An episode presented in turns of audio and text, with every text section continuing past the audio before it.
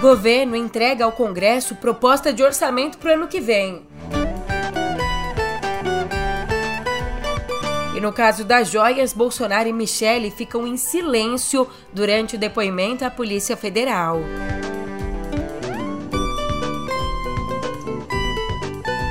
Também por aqui a votação do marco temporal.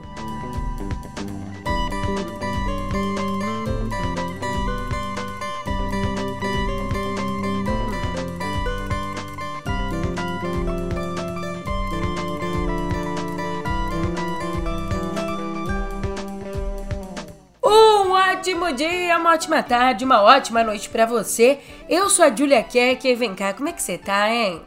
Ó, esse dia primeiro, respira fundo comigo. Ai, comigo e com os integrantes do governo, né, que devem ter parado para respirar só agora, depois de finalmente entregarem ao Congresso a proposta de orçamento para o ano que vem. Mas não vai, a gente não vai respirar fundo por tanto tempo, não. Já segura a respiração, porque entregar ao Congresso é só o primeiro passo no pé do ouvido.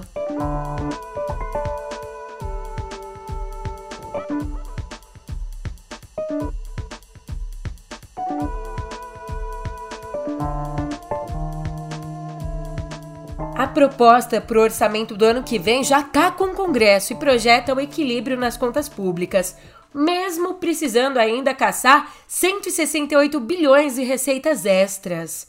Bem, na proposta, o governo ainda vai além. Prevê sair de um rombo de 145 bilhões e 300 milhões nesse ano para um superávit de 2 bilhões e 841 milhões, o que é muito dinheiro, mas representa 0% do PIB. Ainda as projeções consideram um crescimento do PIB de 2,5% nesse ano e de 2,3% no ano que vem, com inflação de 3,3%, acima da meta de 3%. Outro ponto as despesas foram estimadas em 19,2% do PIB, o que equivale a 2 trilhões e 180 bilhões. Ou seja, a gente deve gastar isso. Enquanto as receitas, o dinheiro que vai entrar, elas foram estimadas em 23,7% do PIB, ou seja, 2 trilhões e 700 bilhões.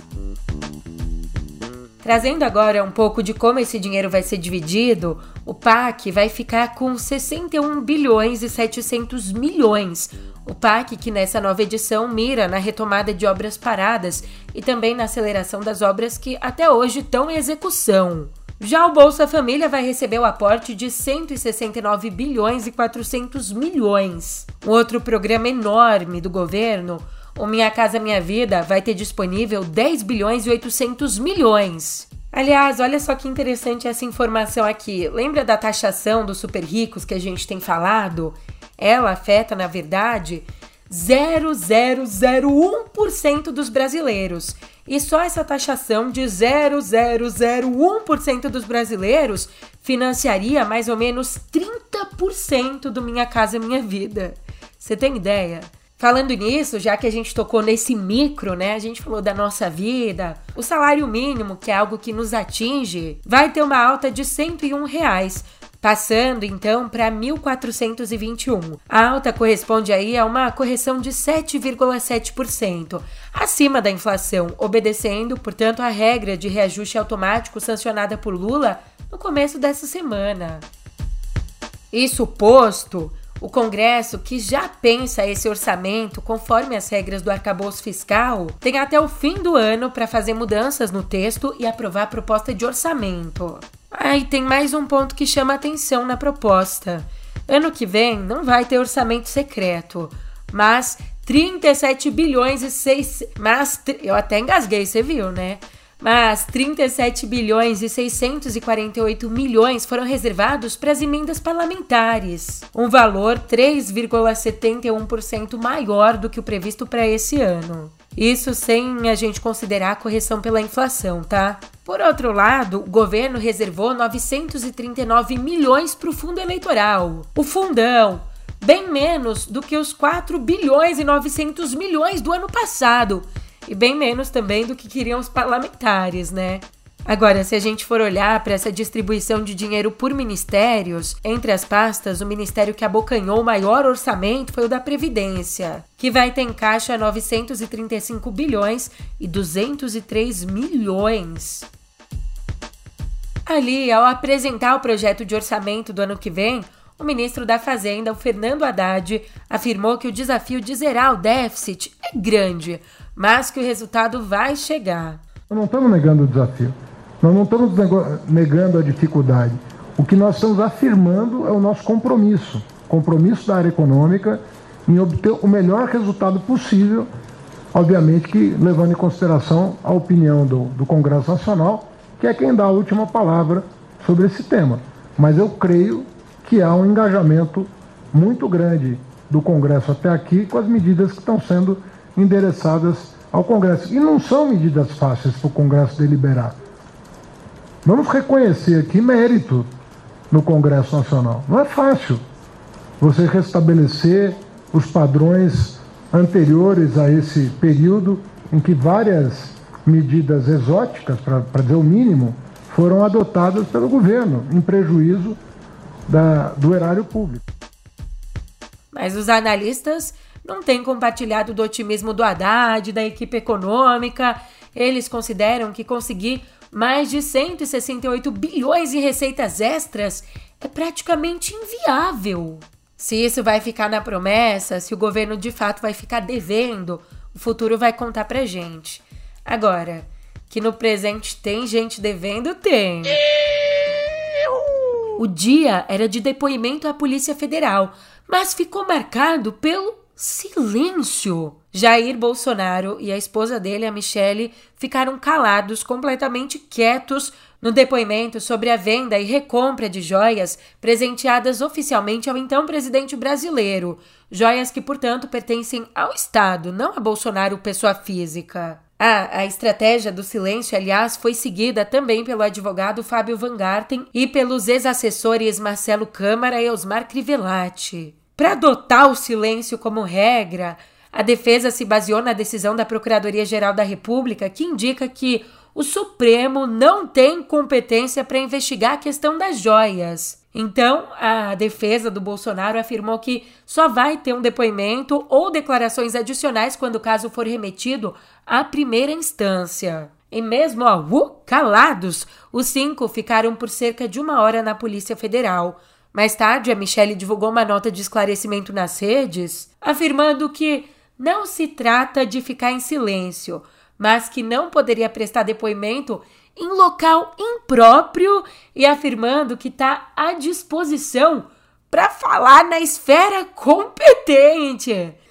Não, eu juro que se alguém do futuro voltasse no tempo e me contasse que teria bolsonarista reclamando de local impróprio para julgamento, depois, né, de meter a boca no Supremo por ter anulado as condenações do Lula, quando foi reconhecida a incompetência da vara de Curitiba para julgar os casos, eu ia falar que é uma distopia, mas é só Brasil, né?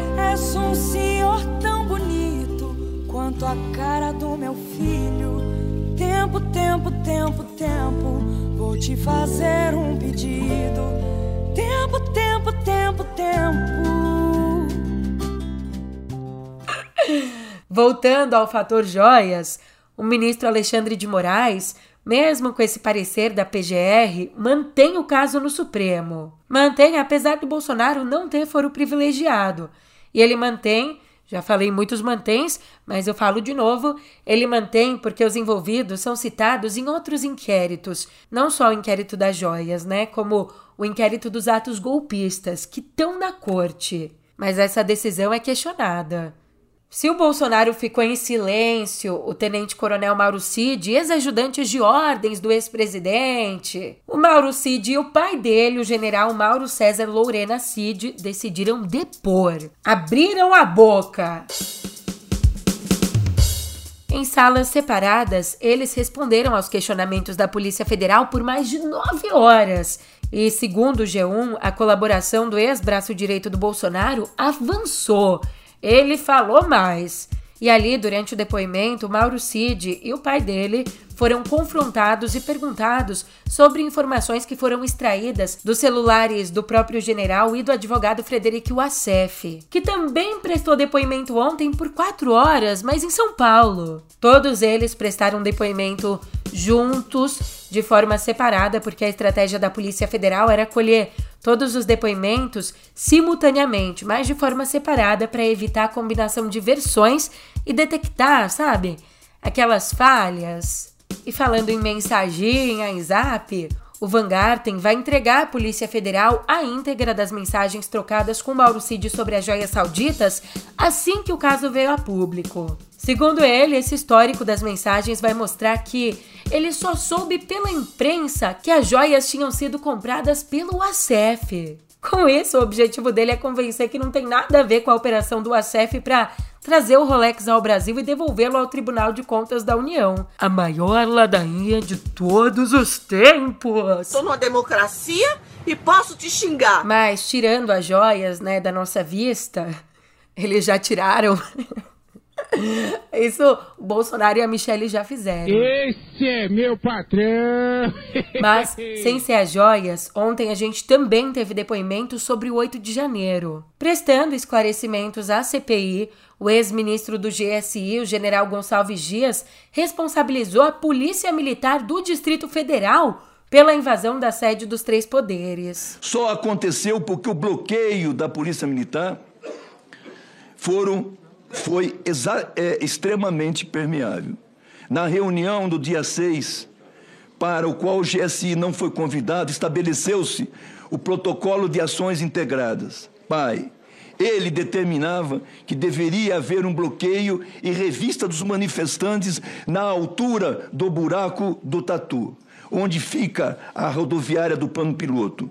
E a partir dali que o, é a partir dali que o eixo monumental deixa de ser uma via eminentemente dos poderes de Brasília e passa a se tornar a esplanada dos ministérios. O pai também previa, como responsabilidade da polícia, que nenhum manifestante ou veículo atingisse a Praça dos Três Poderes. O bloqueio do buraco do Tatu foi feito, entretanto, a revista prevista para ocorrer lá não foi feita. Os manifestantes romperam com facilidade o cordão de isolamento da PM e, e impediram a revista.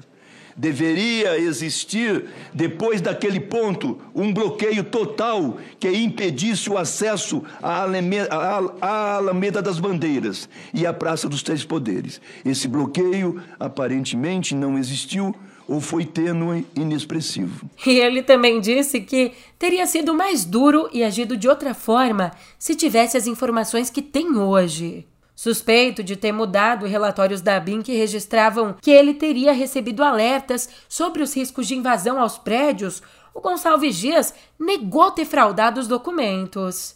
E do 8 de janeiro passado a gente passa ao 7 de setembro que se aproxima.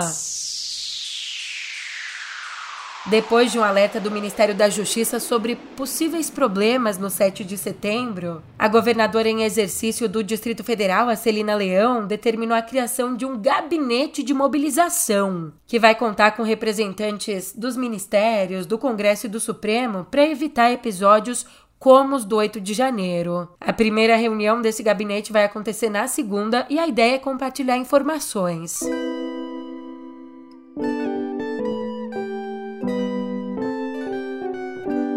Assunto importante: os ministros do Supremo, Cristiano Zanin e Luiz Roberto Barroso, votaram contra o marco temporal para demarcação de terras indígenas. Assim, eles se juntaram a Edson Fachin, que é o relator do caso, também a Alexandre de Moraes. Se juntaram contra a tese de que os povos originários só podem reivindicar o território em que estavam no momento em que foi promulgada a Constituição, isso lá em outubro de 88. Por enquanto, com esses votos, o placar tá 4 a 2 contra o Marco. 4 a 2 é esses dois, só o André Mendonça e o Nunes Marques, indicados por Bolsonaro, divergiram desse entendimento. O julgamento, depois dos votos, foi suspenso e deve voltar à pauta na próxima quarta. Aliás, o próximo a votar é Luiz Fux. Olhando agora para o meio ambiente, um levantamento do MAP Biomas, que foi divulgado ontem, mostrou que o Brasil perdeu 96 milhões de hectares de vegetação nativa entre 1985 e 2022, o ano passado. Um outro jeito da gente comparar, nosso país tinha 64% dessa vegetação no ano passado. Em 1985, eram 75%. E para você ter uma noção, conseguir visualizar, essa queda equivale a duas vezes e meia o tamanho da Alemanha. Bem, a Amazônia foi o bioma mais afetado, reduzindo 13% da cobertura dela, ou 52 milhões de hectares, quase o território da França. Ainda nesse mesmo período, de 85 até o ano passado, o Cerrado também destruiu 25% de suas áreas verdes. Por outro lado, as terras indígenas estão entre as mais conservadas, com menos de 1% de devastação nesses 38 anos. Agora, um outro assunto que está muito forte, até por conta do Faustão, e que bom que esse assunto veio à tona, a doação de órgãos. Olha, no primeiro semestre desse ano, o Brasil bateu o recorde de doação de órgãos, com uma média aí de 19 doadores por milhão de habitantes. Esse número foi informado ontem pela Associação Brasileira de Doação de Órgãos. E tem mais, ó que legal, a expectativa da associação é de que essa média de 19, 19,2 chegue a 20 até o fim do ano. Mas não tem como só trazer notícia boa, né? Também cresceu ao mesmo tempo que a gente viu esse aumento das doações, também cresceu a rejeição de doações nesse ano, quando o nosso país deixou de realizar 1.608 transplantes por conta da recusa dos parentes dos possíveis doadores. Lembrando que, pela lei, só, só é possível fazer esse procedimento quando é constatada a morte cerebral e a família então autoriza a retirada dos órgãos.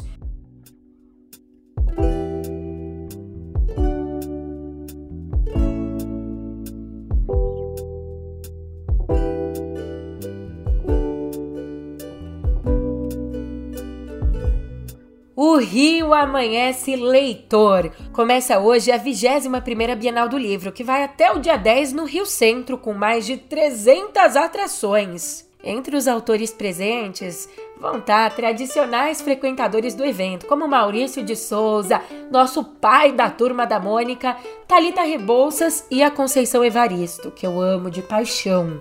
Já a galera nova que tá indo pela primeira vez, a gente tem como exemplos as norte-americanas Julia Quinn e Cassandra Clare. Vale lembrar que para as mesas e painéis vão ser distribuídas pulseiras uma hora antes de cada evento, mas cada editora tem por si só seu próprio planejamento para sessões de autógrafos, que aliás um dos grandes atrativos da Bienal. Ah, e uma das principais atrações para os pequenos, para os pequenos e também ah, a gente também, né? A gente também gosta. Uma das atrações mais, assim, mais esperadas é a festa de 60 anos da Mônica, a personagem do Maurício. Se você quer conferir a lista completa de atrações, é só entrar no site oficial da Bienal. E como que a gente faz ao vivo? Deixa eu abrir. Brincando, não é ao vivo, né? Porque é podcast, mas olha, o site é bienaldolivro.com.br, bienaldolivro.com.br, sem mistério. Os ingressos custam a partir de R$19,50 e podem ser comprados online.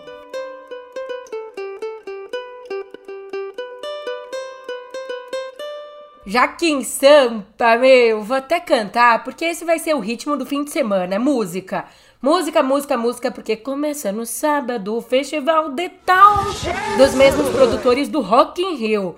Vão ser cinco dias de shows nos dois fins de semana e também no feriado do 7 de setembro. O primeiro dia vai ter como atração principal o rapper americano Post Malone. E por conta né, do público esperado, 500 mil pessoas, todas as linhas paulistanas de metrô e trens vão funcionar 24 horas. Além disso, vai ter um esquema de transporte para pessoas com deficiência. E é bom ficar bem atento se você for, porque a gente sabe que tem coisas que podem, outras que não podem ser levadas, inclusive alimentos.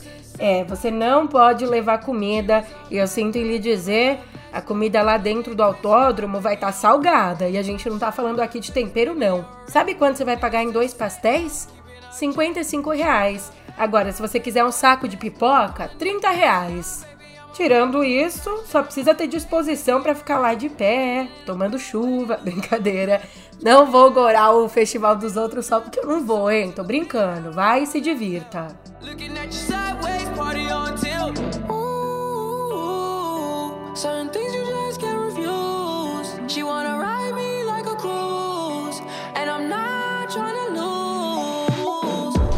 Mas muita atenção você, muita atenção, você que costuma comprar coisas em brechós, em mercado, sabe? Esses mercadinhos, coisinhas assim. Olha só esse caso: uma moradora de Manchester, na Inglaterra, pagou 4 dólares ou R$19,45 lá em 2017 por um quadro em um desses brechozinhos. Mas cinco anos depois, uma publicação que ela fez nas redes com a pintura chamou a atenção de especialistas. Eis que a obra foi autenticada como sendo de N.C. Wyeth, um dos mais importantes ilustradores dos Estados Unidos no século XX. E agora essa obra, que ela não pagou nem 20 reais, vai a leilão por um valor estimado em até 250 mil dólares, ou 1 milhão e 200 mil reais.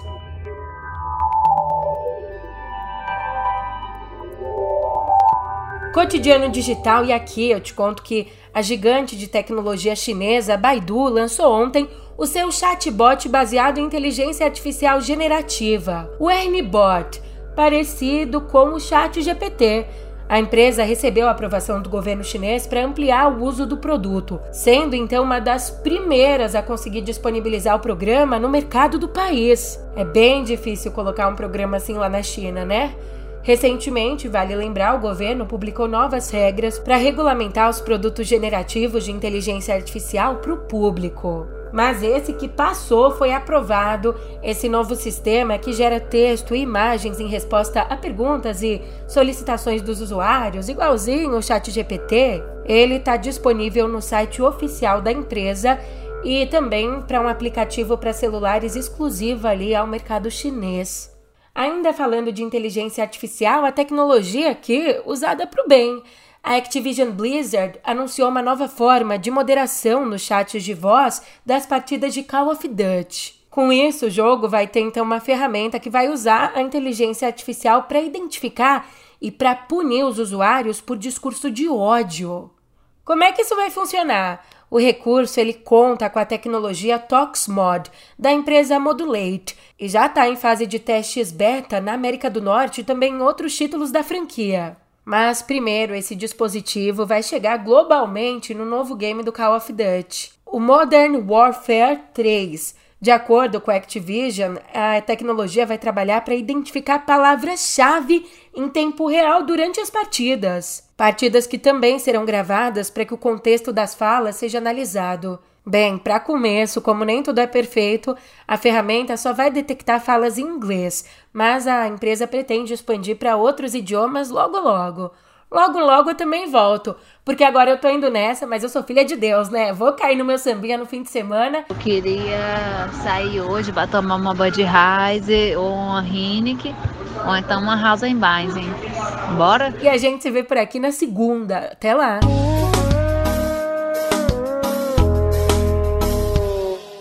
queria sair hoje para tomar uma Budweiser ou uma Heineken ou então uma Hausenbein. Bora?